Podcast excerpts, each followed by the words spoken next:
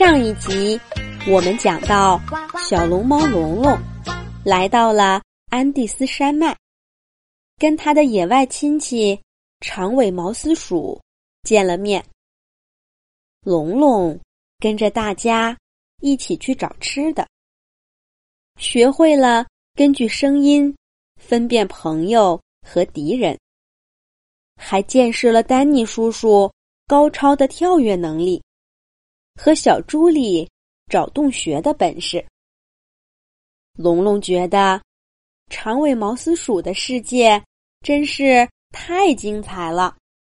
他正准备再跟朱莉多学点东西，就被丹尼叔叔的紧急召唤给叫回了家。克洛伊奶奶告诉大家，最危险的敌人已经来了。大家要严阵以待，共同想办法渡过难关。龙龙听得一头雾水。听大家的意思，这次的敌人是一群人类。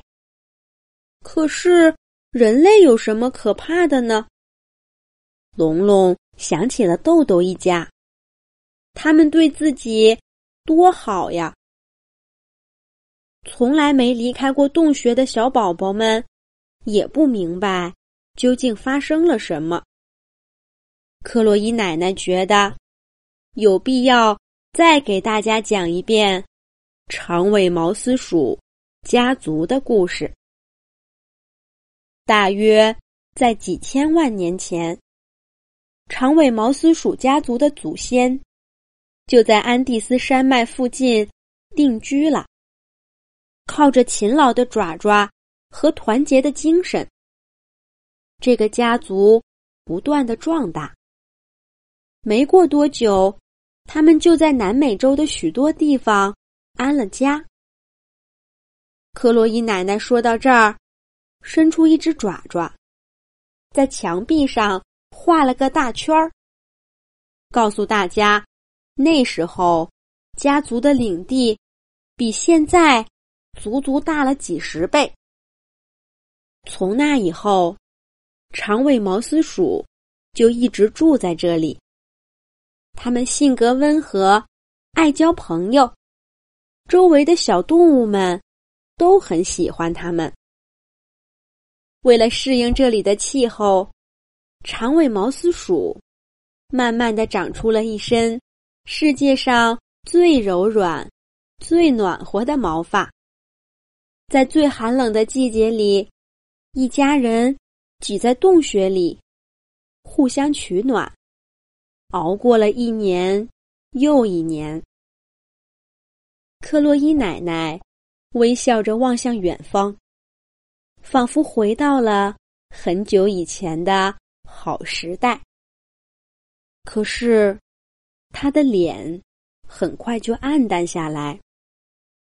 克洛伊奶奶的目光从每一位长尾毛丝鼠的脸上划过，悠悠的说道：“后来，人类来到了这片大陆，他们占领了大片大片我们祖先的领地，还捉走了我们的家人。整个家族被逼的回到了安第斯山脉的附近。”克洛伊奶奶转过身，在刚刚画的那个大圈圈上，添了一条细细的线，代表着现在长尾毛丝鼠家族的领地。然后他接着说道：“可是，这些人还是不肯放过我们。现在，他们又追到了这里。”龙龙听完克洛伊奶奶讲的故事，也忍不住攥起了小拳头。没想到，人类当中还有这样的坏蛋，把长尾毛丝鼠欺负成这样。但是，龙龙忽然又想起了克洛伊奶奶让丹尼叔叔去找保护区的人，他们不也是人吗？为什么要找他们帮忙呢？龙龙把心里的疑问说了出来。克洛伊奶奶脸色有些缓和，她缓缓的说道：“那些人是我们家族唯一的希望了。前些年，整个长尾毛丝鼠家族只剩下三千多人了。那大概是家族最危难的时刻了。”有一群人找到了我们，说是要在这里给我们建一个保护区，派人专门保护我们的安全。开始我们不肯相信他们，但是后来大家都发现，这些人是真心想帮我们的。他们赶走了好几波偷偷来这里的猎人。还帮忙把受伤的孩子带走治疗，希望这一次他们还能帮我们渡过难关。然而，克洛伊奶奶的希望还是落空了。太阳升起的时候，丹尼叔叔垂头丧气的回来了。他没能找到保护区的人。反而又看到了一对猎人，正朝这个洞穴走来。看来这一次，长尾毛丝鼠只能靠自己了。